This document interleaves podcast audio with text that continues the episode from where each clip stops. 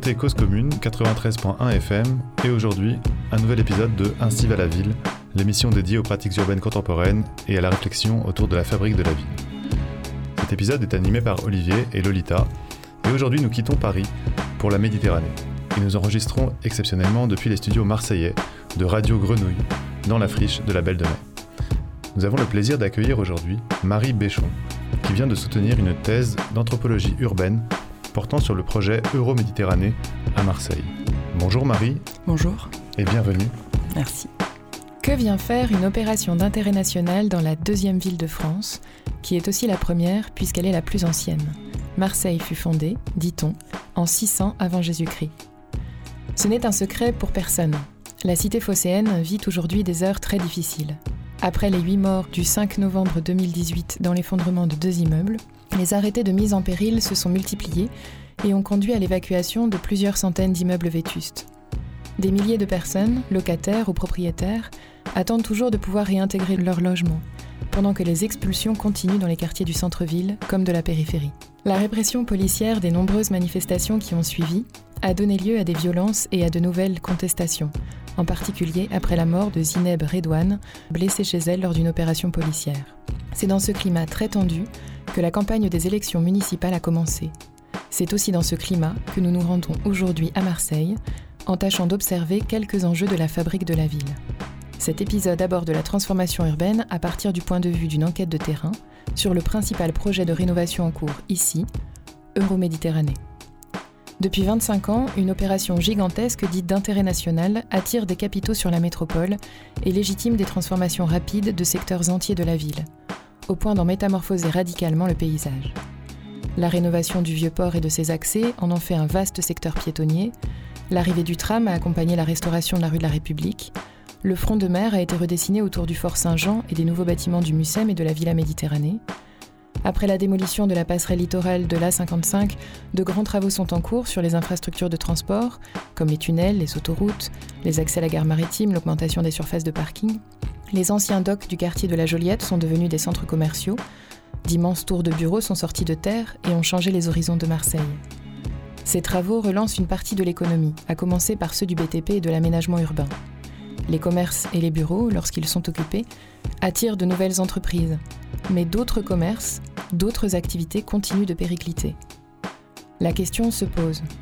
Après des décennies de grande fragilité économique et de précarité sociale, la ville avait-elle besoin d'investissements massifs de ce type? À qui s'adressent de tels chantiers?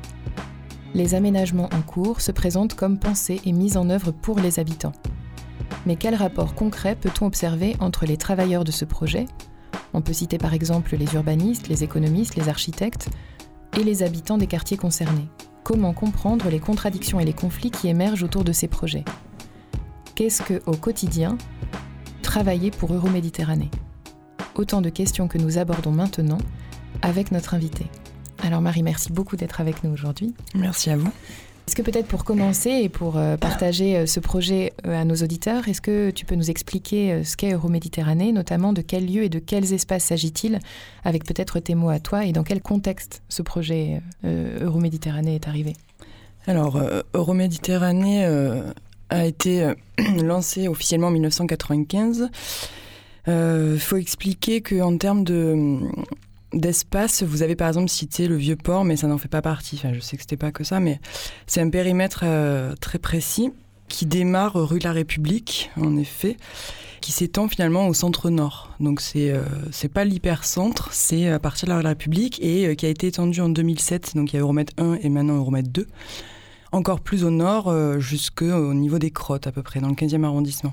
Euroméditerranée est un projet qui a été lancé, pour repartir dès le départ, on peut dire que euh, c'est à la base euh, la Chambre des comptes, enfin la CCIMP, la Chambre de commerce, qui avait lancé l'idée de faire un quartier d'affaires d'envergure pour relancer les communes de Marseille. Et euh, l'agence d'urbanisme La Gamme marseillaise a, lancé des études à ce propos. Qui, les archives sont encore là-bas. Je les ai notamment étudiées pour remonter toute la, jeunesse du projet. Et euh, il faut aussi signaler que dans les années 90, euh, la vente des docks euh, à la Sahari, donc qui vont devenir des bureaux, a accéléré le processus. Et il faut également mentionner l'arrivée du TGV en 2000, qui va demander la reconfiguration du quartier autour de la gare Saint-Charles. Donc c'est dans ce contexte-là qu'a été lancé Euroméditerranée. À replacer aussi que c'était à l'époque, juste avant Jean-Claude Gaudin, c'était Vigourou. Et, qui, avait le maire, le maire de Marseille. oui, et qui avait lancé une campagne autour du maire entrepreneur. Donc il y avait cette idée vraiment de, de bâtir pour Marseille. Donc là, le contexte euh, global est quelque part euh, officiel. Après, euh, c'est intéressant d'avoir en tête que de la propre parole des, gens qui ont travaillé à Euroméditerranée, notamment un ancien directeur général, qui je peux citer, qui s'appelle Jean-Michel Guénaud, qui a écrit un, livre d'ailleurs, L'État aménageur, et qui, explique que c'était aussi avant, avant tout un projet politique et euh, pas tant un projet urbanistique. Euh, il était question euh, davantage de reprendre Marseille et de la remettre en état. Alors justement sur ce lexique-là, on pourrait s'arrêter sur le nom même, Euro-Méditerranée. Est-ce que tu pourrais nous, expliquer, pour les auditeurs, en quoi justement ce, nom a un rapport avec des instances politiques, peut-être l'Union européenne par exemple? Mais, à la base, Euroméditerranée, semblerait que ça vienne du protocole qui avait été lancé en 1995, la déclaration de Barcelone, où était envisagé de développer les relations entre la Méditerranée et l'Europe et notamment économique, même s'il y a aussi social et culturel, mais c'était surtout économique, et euh, l'idée de faire de Marseille la capitale de cette nouvelle région. Après, euh, concernant l'Europe, il est vrai qu'aussi, Méditerranée, euh, mais après coup, a disposé de fonds européens. Mais c'est surtout pour ce pont entre la Méditerranée et l'Europe. Et est-ce qu'il y a une, vision politique de faire de Marseille une façade sur la Méditerranée? Oui, oui, en effet, il y a, cette idée de bah, déjà de récupérer Marseille. Euh, c'est intéressant de revenir sur les archives. Le constat initial est vraiment catastrophique sur cette ville. Et avec cette idée de quelque part, euh, c'est une, image dévalorisante pour l'entrée de la France. Et, euh, qui donc, effectivement, il faut redorer cette, nouvelle porte, refaire une nouvelle porte dorée quelque part de, de France version Méditerranée. Donc avec la, façade maritime en premier. Oui, alors la façade maritime, effectivement, c'est euh, d'ailleurs c'est très imagé, c'est le waterfront là qu'on trouve souvent sur Internet. Il y a ça, et il y a aussi que, en tout cas en discutant avec les, les aménageurs d'Euroméditerranée, eux, ils disent aussi que c'était une question de, de foncier disponible. Donc il y a les deux à prendre en compte. Effectivement, il y a cette image de waterfront et qui en fait euh, n'est pas n'est pas original, hein. on trouve ça dans, dans plein de villes, notamment aussi en Angleterre.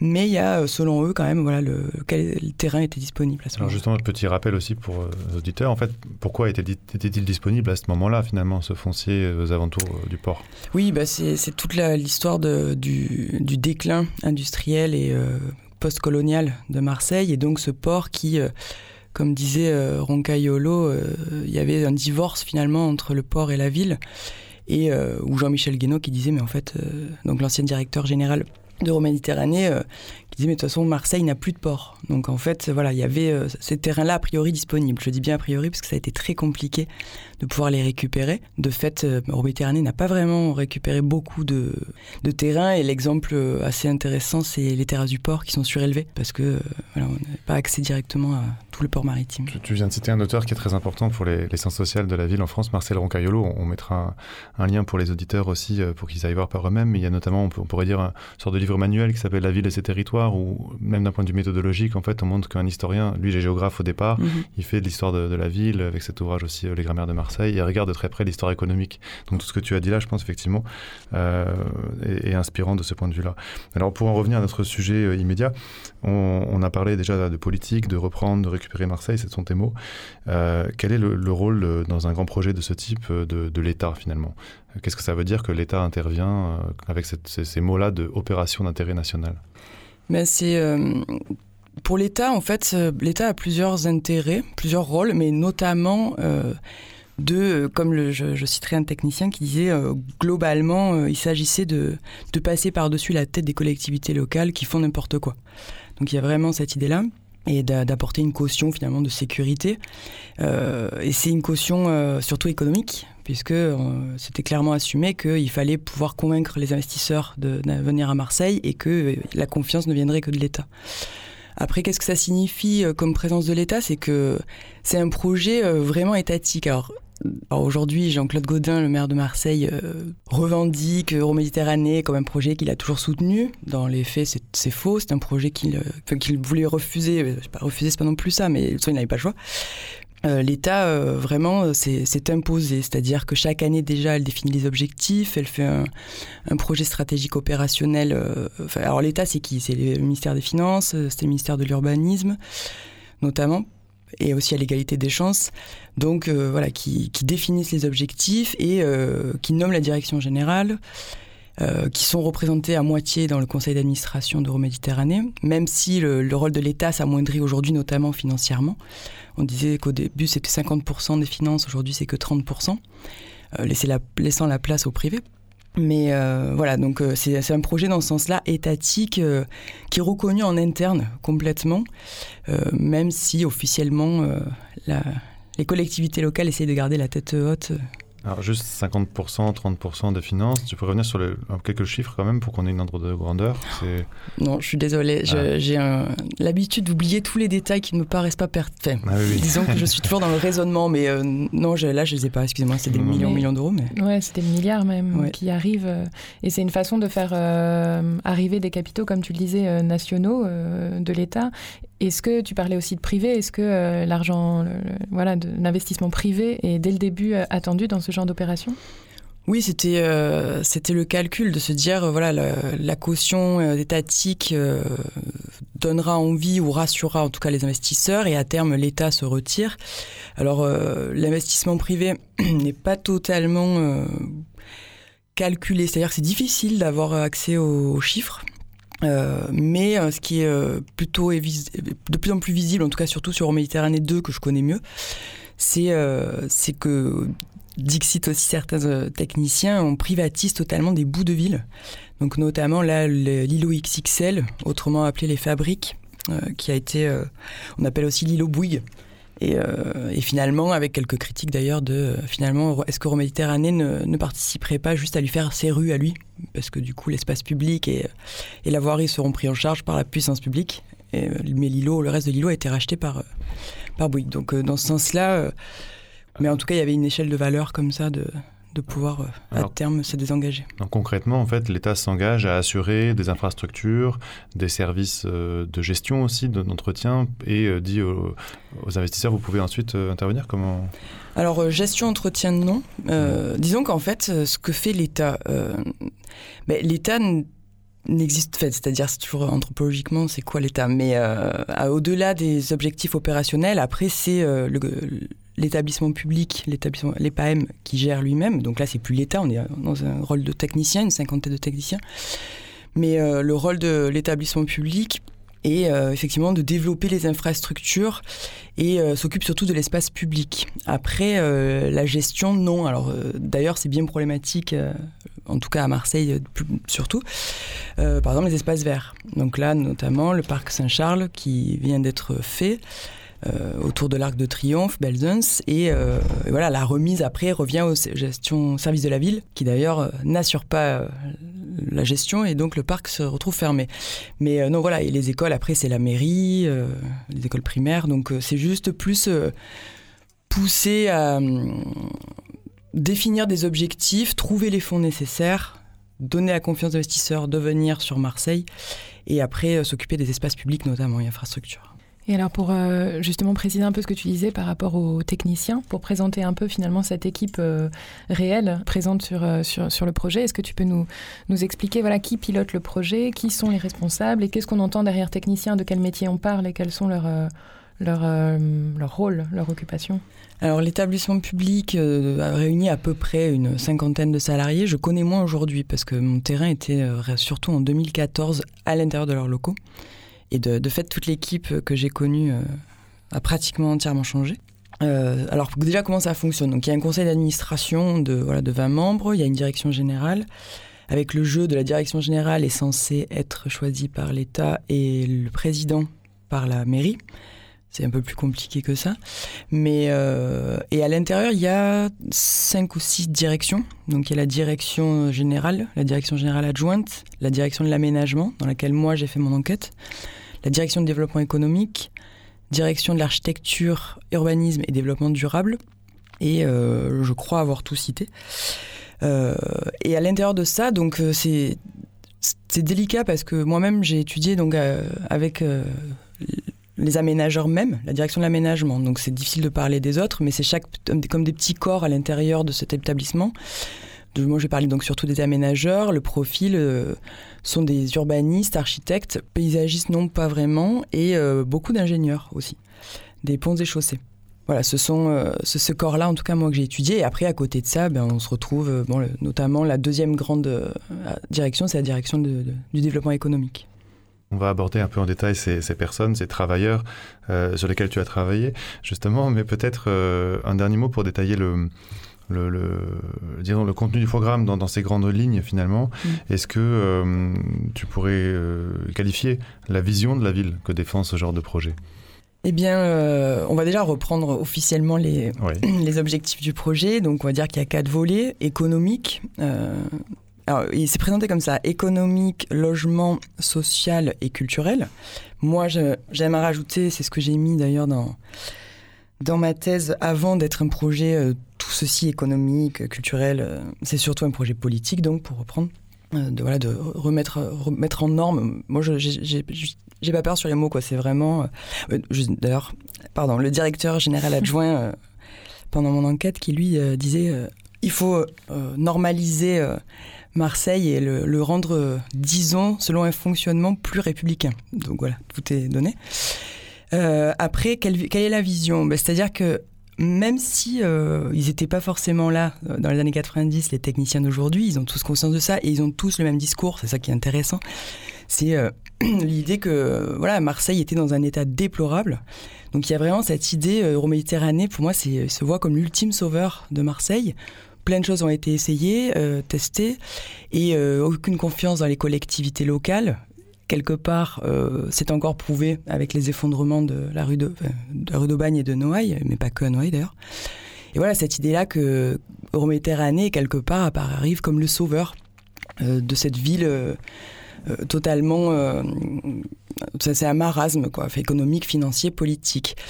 Et, euh, et c'est développé l'idée, en tout cas c'est comme ça qu'est présenté, euh, on est loin, alors c'est ça qui est intéressant, les militants parlent beaucoup de, gentrification, d'un projet, euh, d'une machine de guerre au service de, de quelques technocrates parisiens. Et euh, en fait, quand on étudie leur discours, enfin même leur discours promotionnel et institutionnel, il n'y en est pas dans un urbanisme revanchiste euh, de voilà qui voudrait nettoyer le centre-ville, ce qui est par contre assumé par la mairie de Marseille. Ah Mais euh, c'est-à-dire que si ça, ils donnent cette impression là, les Marseillais de pas savoir se tenir des fois. C'est vrai qu'ils disent des choses peut-être que les autres pensent tout bas.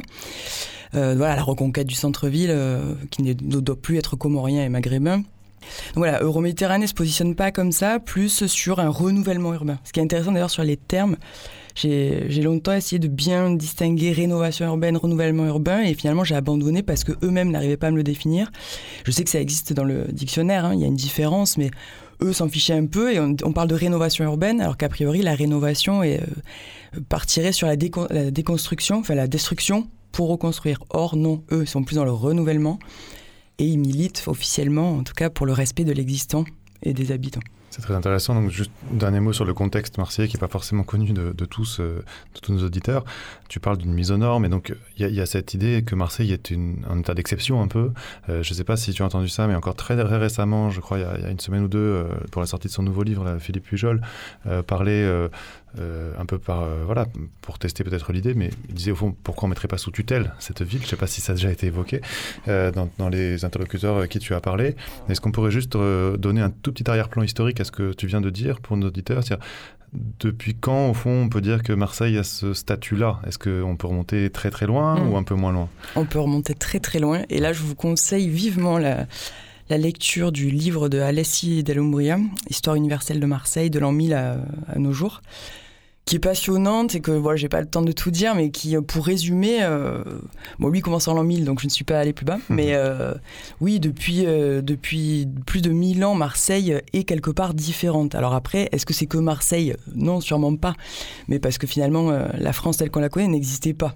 donc oui, il y avait une culture différente, mais comme dans toute pleine part. Mais bon, je vais parler surtout de Marseille. Marseille a toujours été quelque part en recherche d'indépendance. Et lui, il parle très bien d'ailleurs de la confrérie politique. je crois que c'était au XIIIe siècle, XIIe siècle, voilà, qui, qui avait qui, était, qui avait mis en place la République indépendante de Marseille qui n'a pas duré très longtemps évidemment. Mais voilà, donc si on peut, on peut repartir très loin dans cette différence-là, il y a quand même aussi une anecdote passionnante, celle des canons de, Louis XIV. Donc euh, on est en 1666. Ultime, que je ne raconte pas, il y en a trop, mais ultime provocation des Marseillais envers le pouvoir royal. Il rentre dans la ville en détruisant les remparts. Et euh, il fera mettre les deux canons qui sont aujourd'hui, enfin qui sont le fort Saint-Nicolas et le fort Saint-Jean autour du vieux port. Et euh, en tournant les canons vers la ville, en disant voilà le peuple a qu'à bien se tenir. Donc c'est quand même significatif. Après, euh, voilà, c'est si on remonte au, au contemporain, euh, Marseille n'est pas totalement la France dans, par rapport à son centre-ville populaire finalement, et qui a priori, ce que tout le monde dit, c'est une des dernières villes euh, encore au centre-ville et très populaire. On va écouter justement tout de suite un morceau très emblématique de cette histoire récente.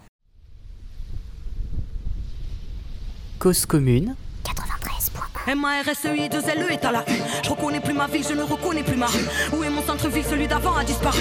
QNQSCV à tous ces enfants de la rue. À nos rues indomptées, génération du grabuge. Ma ville entière a sombré, soumise, ombrée pour en faire une belle ville de la côte d'Azur. Marseille City en chantier, dernier coup de massue. En faveur de leur modèle, des dossiers sous leur cocktail. Grotesque à l'heure où mes frères saluent. Pendant qu'ils construisent leurs hôtels, plus belle et ma ville que dans vos têtes. Marseille refait à notre insu. Petit délimence de longue peine, au Beaumet ou à l'huile. Pour pas grand chose dorénavant, on te fracture. Qu'est-ce qu'est la Joliette après expulsion par centaines, certainement parce qu'on aurait voulu où est passé la ville du bled? Que ce temps est révolu, capitale de la culture européenne. Si c'était une blague, c'est sûr qu'on ne l'aurait pas cru. Marseille redessiné par Euromède, venu chambouler toute la culture de la ville. L'écart se creuse, ressent la fracture qui s'ouvre. Marseille, capitale de la rupture. Capitale de la rupture.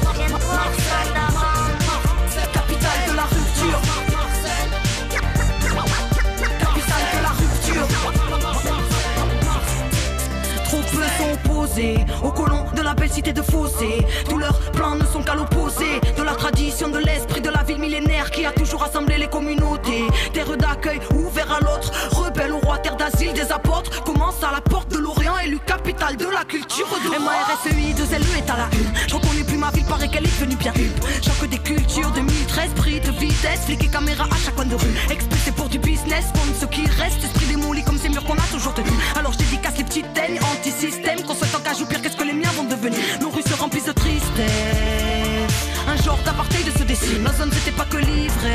La camaraderie, la vraie, la joie, y'avait pas de carabine, car la cesse. Ici la jeunesse est en péril, rien n'est fait pour elle et ça c'est vrai des piges. Entassés dans des blocs, la celle ici c'est dans le gîte. Plus de place dans les réseaux donc ça tire dans le vif. Refont nos quartiers et nous virent pendant que la misère s'accroît. Tranquille se pavanent les touristes pendant que mes frères sont au placard. Partout les caméras nous fixent pour mieux aseptiser chaque place et l'identité de la ville. Marseille, capitale de la rupture.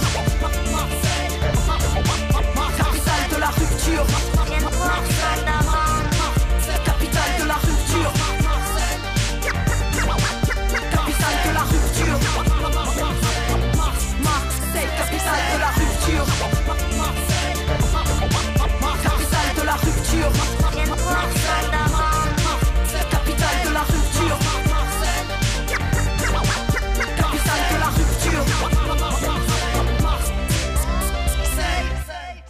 Alors on écoutait Kenny Arcana et on est euh, sur Cause Commune dans les studios de Radio Grenouille et nous sommes en compagnie de Marie Béchon. Alors euh, pour ce second chapitre en quelque sorte, on voulait revenir sur euh, ton travail de terrain, ton travail ethnographique, anthropologique. ta thèse s'intitule Euroméditerranée ou la ville de papier, ethnographie du monde des aménageurs. Quel était le but de ton enquête et notamment quelle était ta méthode? Est-ce que tu peux essayer de nous transmettre comment on fait en fait une telle enquête? Alors, euh, sur le, but initial, il y en a eu plusieurs, donc je vais partir du dernier officiel. Euh, C'était euh, de donner la parole finalement, comme tu disais aussi avant, à ces techniciennes qu'on n'écoute jamais et pour lesquelles on parle par contre, et qui se cachent aussi aisément derrière des, discours promotionnels et institutionnels. Donc c'était leur donner la parole et, euh, essayer de, comprendre de l'intérieur la violence que je voyais moi de l'extérieur. Parce que notamment donc, le cas le plus connu de, de des expulsions du Euro-Méditerranée, c'était la rue de la République avec euh, le, le, comble en 2004, des expulsions très violentes euh, accompagnées de police. Et je me disais que eux, dans leur discours promotionnel, ils la nient, cette violence-là. Donc j'avais envie de comprendre réellement de l'intérieur comment ils vivaient ça. Et euh, s'ils allaient assumer complètement, euh, cyniquement entre eux, ou euh, s'ils étaient en déni total. Donc c'était ça mon objectif.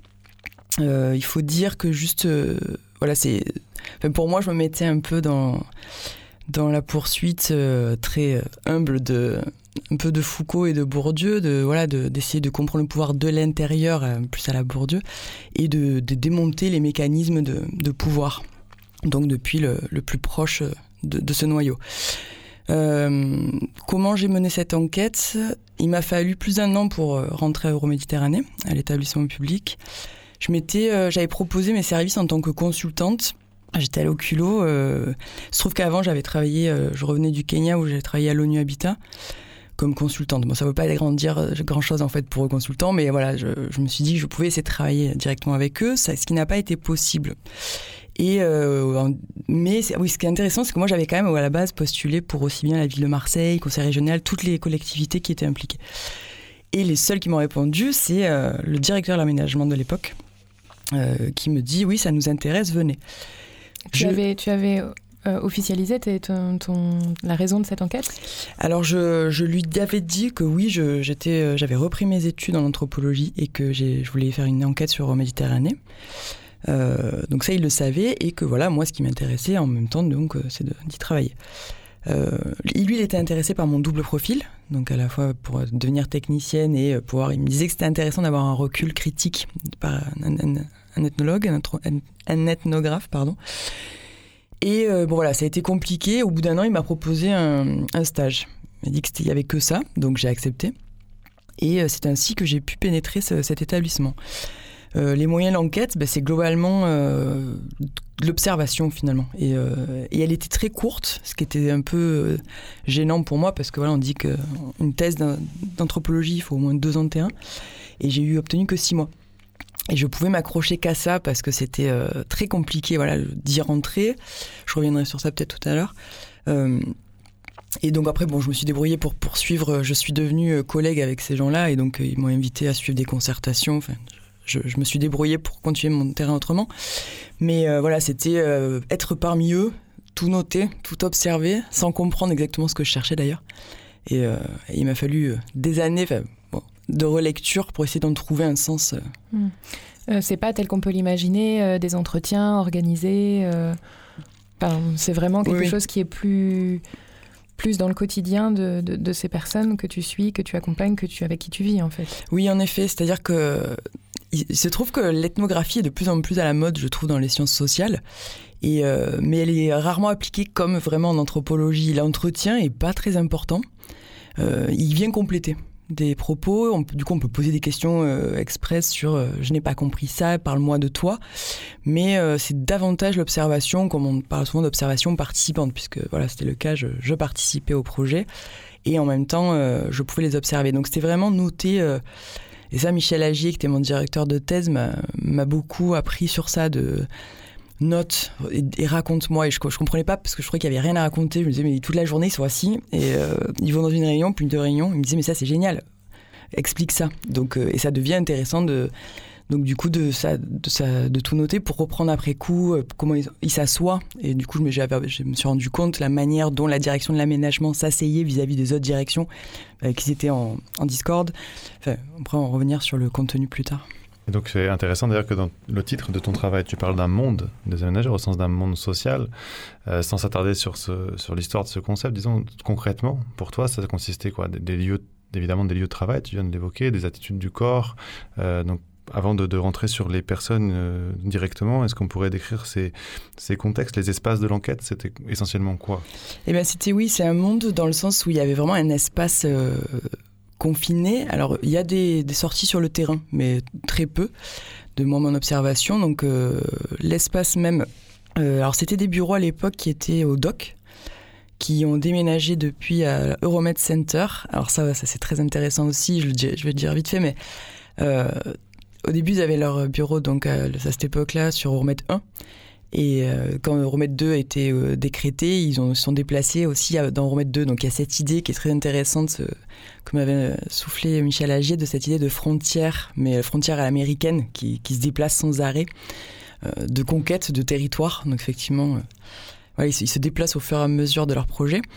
Euh, alors, ça a changé aujourd'hui, donc ça aussi c'est intéressant, mais je connais moins les. J'ai pas pu observer leur nouveau bureau, même si j'y suis rentrée. Euh, mais les bureaux tels que moi je les ai connus et qui, étaient pleins de sens, c'était. euh, voilà, leur monde se passe entre des réunions et leur ordinateur et leur bureau. Et ce qui est intéressant à, décrire, c'est que tel que c'était fait à l'époque, ils avaient un étage à eux. Moi, du coup, je parle de l'état des- l'étage des aménageurs. Et avec un petit escalier en colimaçon. Et c'était vraiment un microcosme à l'intérieur de d'Euroméditerranée. On allait à l'étage des aménageurs n'était plus ou moins accepté, toléré. C'est pas qu'ils étaient acceptés, mais comme si on savait qu'on avait, notre place ou pas, euh, que les gens de cette direction et en plus la, la chargée de concertation qui venait du même monde politique et euh, finalement euh, culturel quelque part que ces aménageurs précisément. Et euh, avec l'anecdote de un jour on, on n'entendait pas lourd et c'est le directeur adjoint alors, tout le monde boit le café pendant des heures à cet étage-là, ça discute, c'est très, euh, tout le monde est très à l'aise. Et quand le directeur adjoint arrive, c'est vraiment euh, tout le monde déguerpit dans son bureau vite en faisant semblant de travailler. Mais voilà, donc c'était confiné notamment dans, dans l'espace de ces bureaux et de cet étage, puisque quand j'en sortais, en général, c'était pour voir le directeur général ou enfin, ça pouvait être un peu, c'était d'autres missions en tout cas. Et le directeur général n'a pas ses bureaux dans cet étage? Non, euh, ils avaient une aile à eux. Et d'ailleurs, la première fois que la secré- enfin, l'assistante de mon directeur de, ta- de stage m'a fait visiter, on a juste passé la tête et elle m'a dit De toute façon, tu n'iras jamais. Ne t'aventure pas ici. Et je, je n'y serais allée qu'une fois pour rendre compte euh, de mon stage au directeur adjoint à la fin. Mais non, non, ils avaient leur aile à eux. Et d'ailleurs, elle est seule avec des bureaux euh, avec des rideaux qu'on pouvait fermer. Mais les autres, euh, très typiques de l'administration contemporaine, euh, des open space pour les plus petits techniciens et des bureaux fermés pour les directeurs. Vitré. Oui. Il faut que tout le monde se voit quand même. Exactement. Et c'était difficile pour toi cette position d'être à la fois euh, parce que du coup tu quelles étaient tes tâches concrètes en dehors de l'enquête? Comment quand tu dis je suis devenu collègue qu- qu'est-ce que toi tu apportais euh, Eh ben, Et est-ce que c'était difficile en fait ta double posture? Non, sur le coup, ça allait. Bah, j'a- J'avais des fois un peu le cœur battant, j'avais l'impression de faire de l'espionnage. Mm. Mais euh, sur le coup, je me suis laissé complètement aller avec eux. Et euh, j'étais chargée, en fait, euh, donc ma, ma casquette d'anthropologue avait intéressé mon directeur de stage. Euh, il voulait que je les aide à améliorer la stratégie sociale du, du projet. Parce que, euh, et ça c'était marquant, parce que la première fois qu'on a discuté ensemble, il m'a dit euh, on a un problème avec les habitants, on a un problème avec le public, on est mal vu, on est très critiqué, et il faut qu'on s'améliore. Il faut qu'on améliore notre image et, notre, euh, nos capacités de dialogue. Moi j'étais chargée finalement de faire un état des lieux de leur stratégie, comme ils appellent ça la stratégie sociale, et de faire des propositions d'amélioration. Donc euh, ça m'a amené à travailler en fait sur Euroméditerranée 2 surtout, puisque c'était le projet, à l'état de projet encore, donc tout était en train de se faire, c'était assez passionnant, alors qu'Euroméditerranée avait déjà bien eu cours, et c'était plutôt en phase de travaux. Et ça m'a amené à travailler surtout avec la chargée de concertation, puisque euh, voilà, c'était elle qui était chargée de toutes, ces, de toutes les rencontres avec les publics. Alors justement, euh, dans les notions que tu avances dans ton enquête, tu as par exemple avancé une notion un peu, euh, disons, inhabituelle pour, euh, pour le grand public, qui serait celle de sensibilité technicienne. C'est un peu étrange. Est-ce que tu peux expliquer comment tu en es venu à l'amener? C'est quelque chose que tu avais avec toi au début ou c'est émergé progressivement? Qu'est-ce que ça désigne? Mais non, ça, j'en avais pas du tout conscience, puisque voilà, si on repart à la base, je, je voyais ça. Je, voilà, moi, je voyais que c'était un projet violent, je voulais savoir ce qu'ils en pensaient. Je je m'attendais pas à autant de sensibilité. Et c'est vraiment le terme, parce que déjà, la première fois, donc mon directeur de stage qui me dit qu'il sait qu'il y a un problème et que ces critiques-là, il faut en faire quelque chose. Premier jour de la première réunion à laquelle euh, j'assiste, un technicien qui était chargé du foncier qui me dit bonjour, euh, je suis celui qui fait le malheur des pauvres. Donc c'était cash. Euh, direct dans la réunion, il s'engueule contre la direction générale, qui se fout des gens, qui se fout de les reloger, c'est un scandale. Donc il y avait vraiment cette sensibilité-là, oui, par rapport à, c'est-à-dire au risque de leur mission et cette conscience, mais qui était au-delà de la conscience parce qu'on les sentait gênés vraiment, et besoin dans leur intimité, en tout cas entre eux en réunion, de toujours mettre ça sur, le, sur la table. Donc non, c'est quelque chose que j'ai découvert et qui finalement s'est imposé à moi. Donc je, en relisant à chaque fois mes notes, c'était ça qui sortait. C'était vraiment le, Au début, je voulais parler de, de schizophrénie, mais en fait, ça m'a ramené sur la psychologie que je ne maîtrise pas et la psychanalyse. Mais il y a vraiment cette dualité de voilà entre être conscient et mal à l'aise et en même temps faire son travail. Est-ce que c'est un malaise lié à... Enfin, est-ce que tu parlerais de, scrupules, de doutes, donc, euh, mais on continue à agir euh, quand même, tout en sachant qu'il y a quelque chose qui ne va pas? Ou est-ce que euh, tous ces, toutes ces difficultés, cette conscience, influait leur travail, leurs propositions et a été source de, de, de, changement de pratique en quelque sorte? Bah, c'est un peu les deux, c'est-à-dire que eux essayaient de proposer effectivement, mais en même temps, eux, ils disaient que Rome-Méditerranée, dans le fond, était bon, dans la mesure où Rome-Méditerranée veut, veut la mixité sociale, respecte les habitants et l'existant, et, euh, et, respecte les 30% de logement social. Ça, ça, comptait beaucoup pour eux, ce qui est intéressant parce que c'est une loi, donc de toute façon, ils n'ont pas le choix. Hmm. Mais, euh, mais qu'à la différence voilà, de la mairie de Marseille, euh, qui ne faisait pas cet effort-là, eux le faisaient. Donc, en soi, ils, ils ils essayaient pas eux de faire quelque chose de différent parce que pour eux le projet était bon. Après c'est plus euh, c'est plus dans leur euh, leur euh, leur conscience personnelle, mais professionnellement ils appliquaient complètement le, projet et c'est ça qui est intéressant que je montre aussi, c'est qu'ils sont sans arrêt en, en, comportement, en comportement de défense et, et du coup ils s'auto-convainquent que finalement le projet est fondamentalement bon, que font tout ce qu'il faut faire et que les, si ça ne marche pas ou s'il y a des défauts, ça ne vient pas d'eux. Donc, euh, si possible, pas du tout d'Euroméditerranée. Et si on doit accuser Euroméditerranée, la direction générale, mmh. acquise à la même couleur politique que la mairie. Donc, c'est pas forcément l'établissement qui est, qui est en cause. Et quand tu dis une position de défense, une position de défense contre qui ou quoi? ben, euh, que contre toute attaque et même contre eux-mêmes. C'est intéressant de les écouter parler parce qu'ils étaient capables, dans une même phrase, d'accuser le projet Euroméditerranée, voire même de dire euh, on fait de la merde, et en même temps de finir la phrase en disant mais bon, et, euh, de, et finalement d'arriver à résoudre leur, La contradiction. leur contradiction et du coup de s'absoudre de toute responsabilité. C'est ça qui, qui, était assez intéressant. Et, et, tu parlais du fait que les équipes changeaient souvent. Est-ce que tu penses que c'est le cas dans tous les établissements publics d'aménagement? Est-ce que c'est la vie de tous les techniciens de France? Ou est-ce que c'est lié aussi à cette, ce conflit particulier, enfin, ou en tout cas ces conditions particulières de travail? Je ne sais pas. Je sais, euh, c'est vrai que je connais pas bien les autres. Euh, établissements publics dans leurs euh, détails. En tout cas, je sais qu'en Méditerranée, il y a, on peut trouver, la Chambre régionale des comptes qui a fait euh, une étude sur leurs conditions de travail. Ils sont, euh, selon eux, très favorables. Donc ça a l'air d'être plus favorable que peut-être dans d'autres établissements. Donc ils ont tout intérêt à rester. En général, si, il y en a qui restent assez longtemps, il se trouve que Là, il y a une crise. Euh, la plupart de ceux qui sont partis, c'est à ce que j'ai compris, euh, pour ceux qui, ont, qui l'ont dit, c'est beaucoup lié à leur direction générale, avec des arrêts maladie. Euh, et donc, finalement, cette, cette contradiction qui était. toutes les critiques qu'ils pouvaient concevoir de Méditerranée, pour eux, étaient résumées à la direction générale. Donc, ça a quand même été problématique pour certains de se confronter au quotidien avec leur direction générale. Hmm. C'est des histoires de conditions de travail, en fait, que tu décris là, et peut-être euh, des contradictions qu'on éprouve quoi, dans, les, dans les, les injonctions que l'on a, les tâches que l'on doit accomplir. Oui, oui, y a... mais c'est des conditions de travail spécifiques, pas particulières quand même, puisque voilà, il s'agit de faire la ville et d'impacter sur, euh, sur le sort de tous les habitants.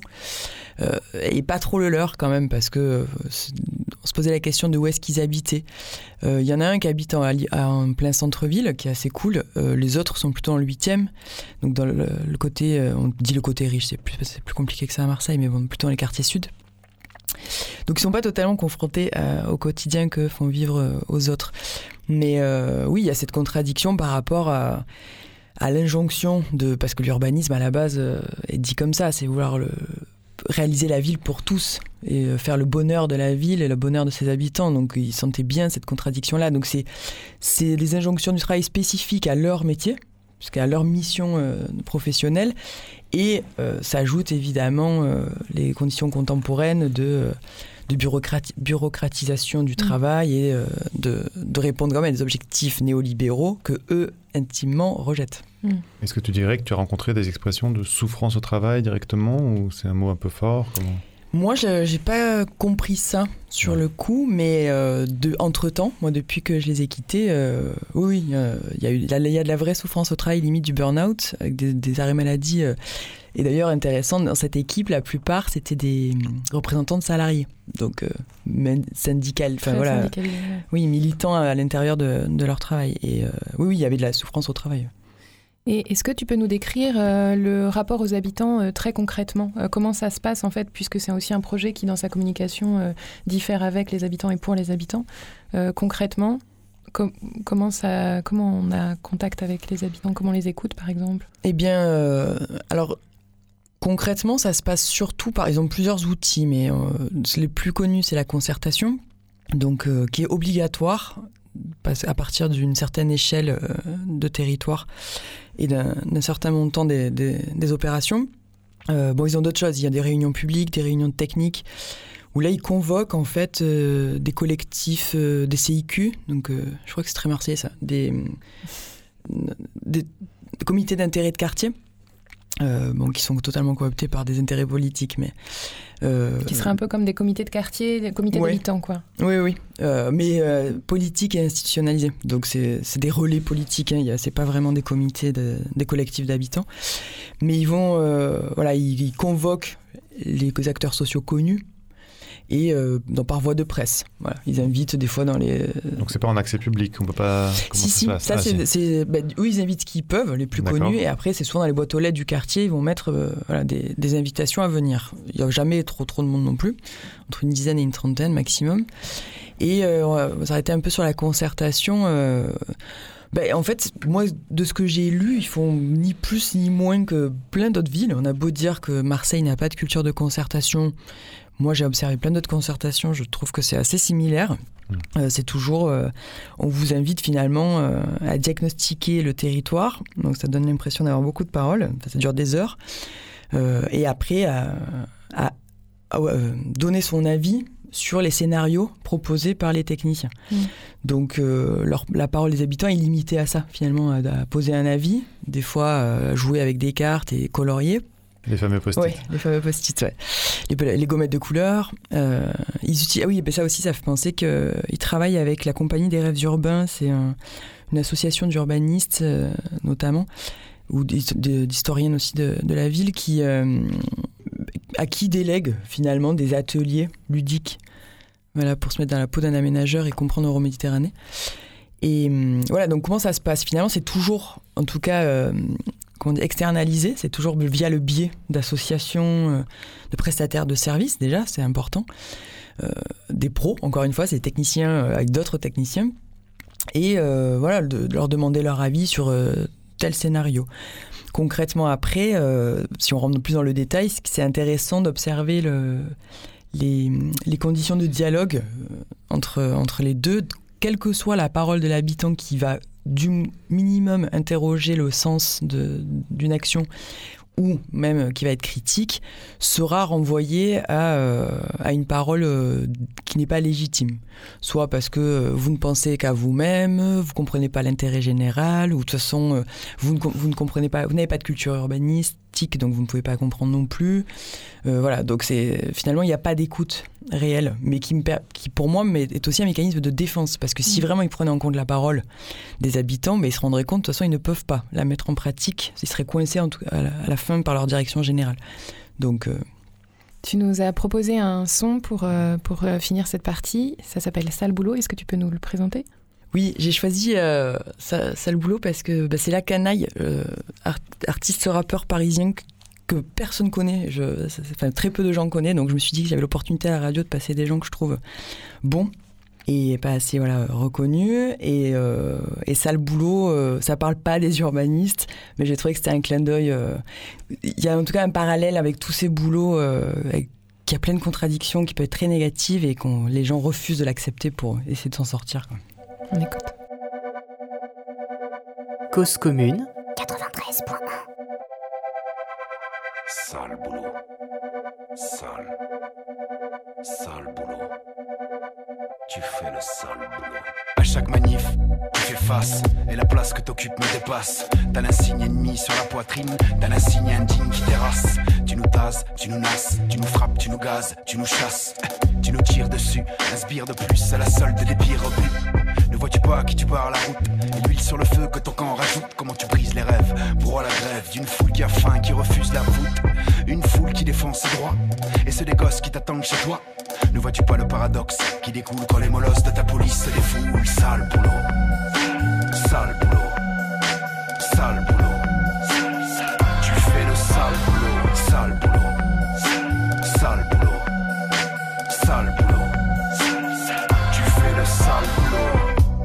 faciès Débit de voilà bien la monnaie de ma pièce. Me traite de macaque, tes collègues acquiescent. Vermine, qu'on dératise. Un sur deux voudrait que je fasse mes valises. Partisan du front qui tétanise. Ose dire que je généralise.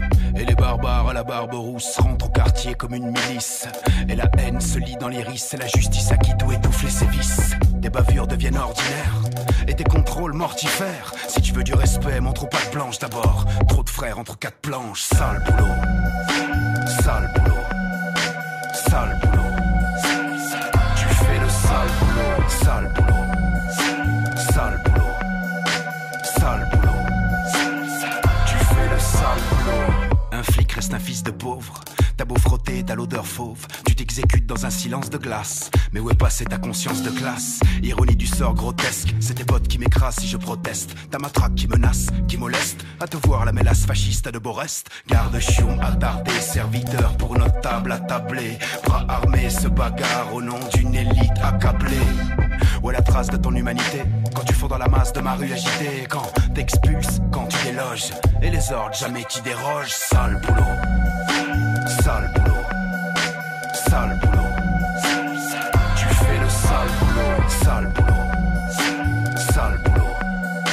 Sale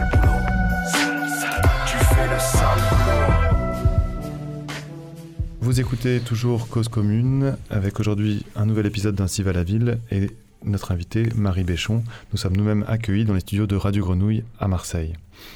Alors Marseille est aujourd'hui, spécialement depuis l'automne 2018, traversée par des tensions et des conflits ouverts, extrêmement violents, en particulier donc autour euh, des effondrements dans le quartier de, Noailles, mais il y en a d'autres, des conditions de logement euh, insalubres, euh, délabrées.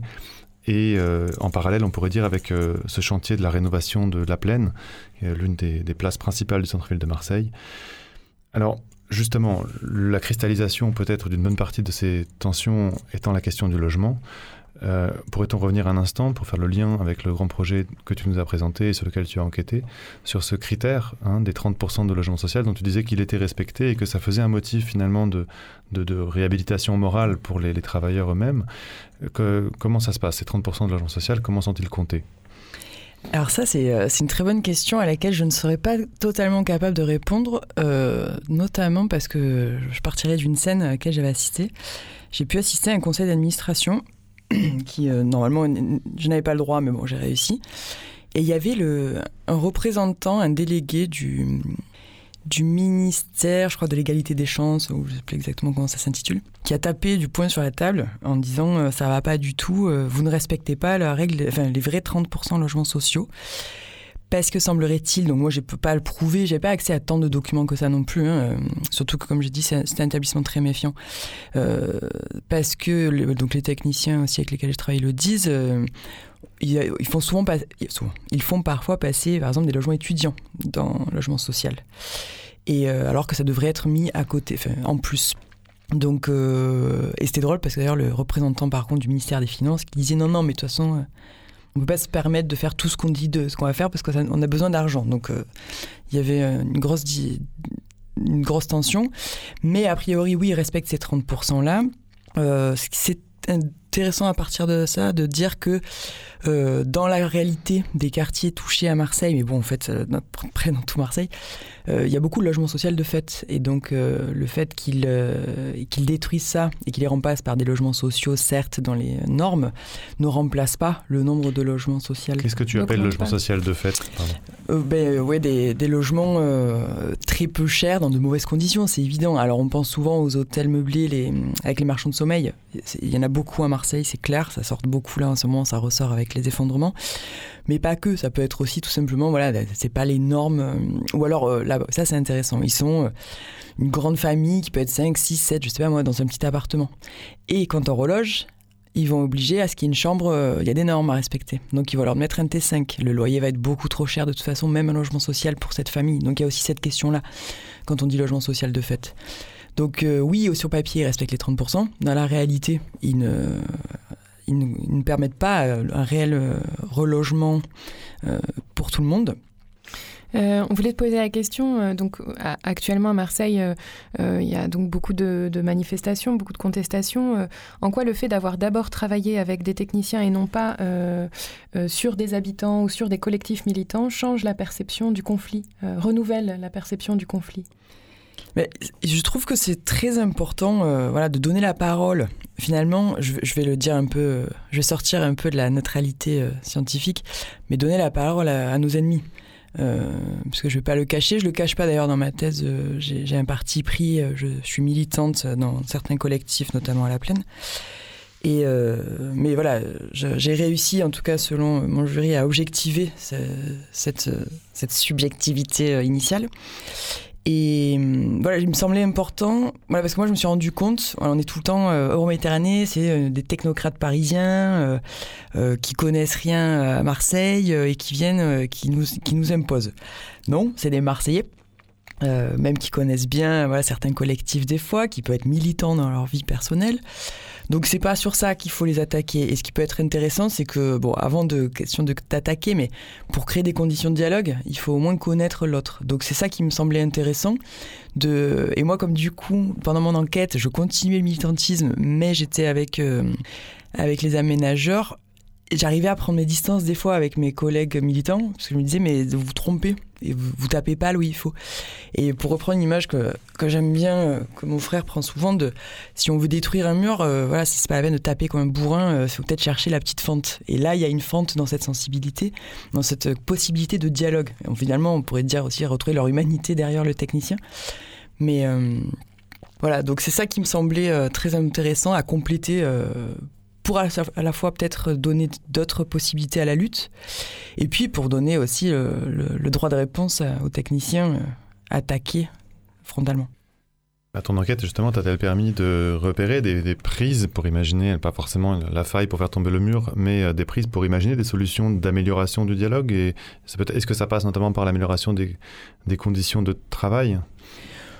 Non, moi je pense que qu'en fait le problème dans cet urbanisme-là, euh, c'est euh, comme je le dis plutôt dans mon intro, mais il y a beaucoup de relents d'urbanisme fonctionnaliste, tel que l'urbanisme aurait été euh, créé fin du 19e, début 20e, avec cette idée d'une réponse scientifique finalement aux problèmes urbains.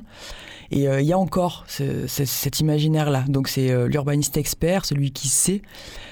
avec vraiment, des fois c'est même cette idée, bon pour reprendre des termes de de, ce qui vont de la philosophie de Thierry Paco à euh, Michel Lusso ou même des urbanistes euh, comme euh, Alain Bourdin, mais qui parlent d'un urbanisme un peu guérisseur. Donc cette idée aussi de démiurge. Donc le problème il est là et le problème il dépasse l'urbanisme aussi, il me semble, dans la mesure où finalement même politiquement nous, nous vivons comme ça avec des représentants sans arrêt, avec cette non confiance que le peuple, que les gens peuvent avoir à dire sur leur propre quotidien sans euh, forcément être technicien.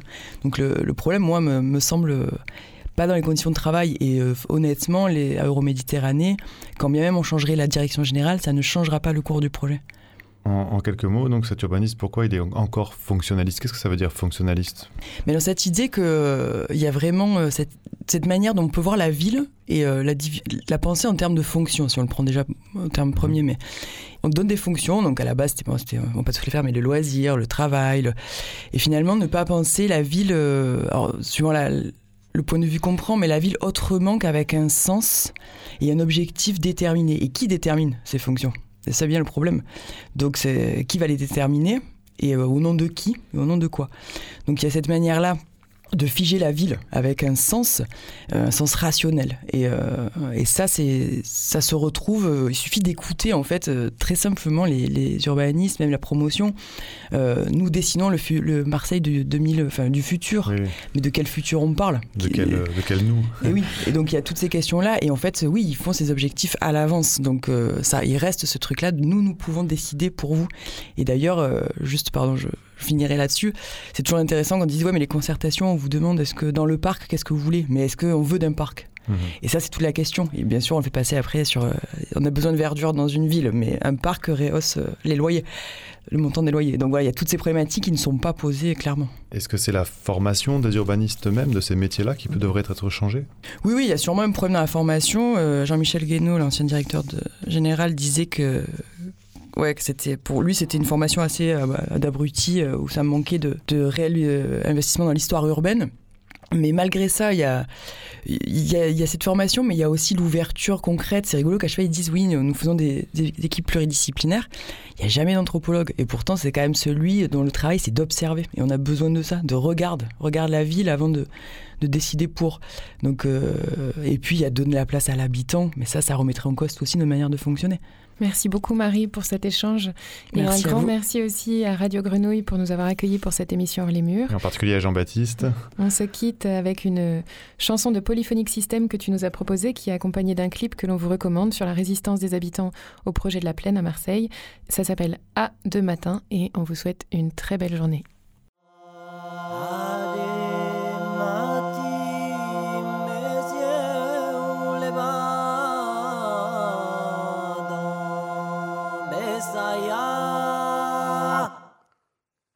Bezaia ban lau beto, adem mati misiule bat Bezaia ban lau beto, adem mati misiule bat Bezaia ban lau beto, bezaia ban lau beto. Besaia van l'aubeto, Besaia van l'aubeto, yeah, Besaia van l'aubeto. Per carriera mi si uanato dessus la mobiletto, per carriera mi si uanato dessus la mobiletto, dessus la mobiletto, yeah, dessus la mobiletto, dessus la mobiletto, yeah, dessus la mobiletto. Est pas montado de maman, elle m'appelava. Elle est pas montado de m'appelava. Maman, elle m'appelava, yeah, maman, m'appelava, yeah, maman, elle m'appelava. Fio, fio, venes, venes, vous fa wana la plana. La plana. La plana, wana la plana. La plana, wana la plana. Sono recapà e me de partisano. La vita li sono recapà e me de partisano. E me de partisano, yeah, e me de partisano. E me de partisano, yeah, e me de partisano. A chi vengono per contestare, cumino se ingano. A chi vengono per contestare, cumino se ingano. Cumino se ingano, yeah, cumino se ingano. Cumino se ingano, yeah, cumino se ingano. Cumino se ingano, yeah, cumino se ingano. Cumino se ingano, yeah, cumino se ingano. sculego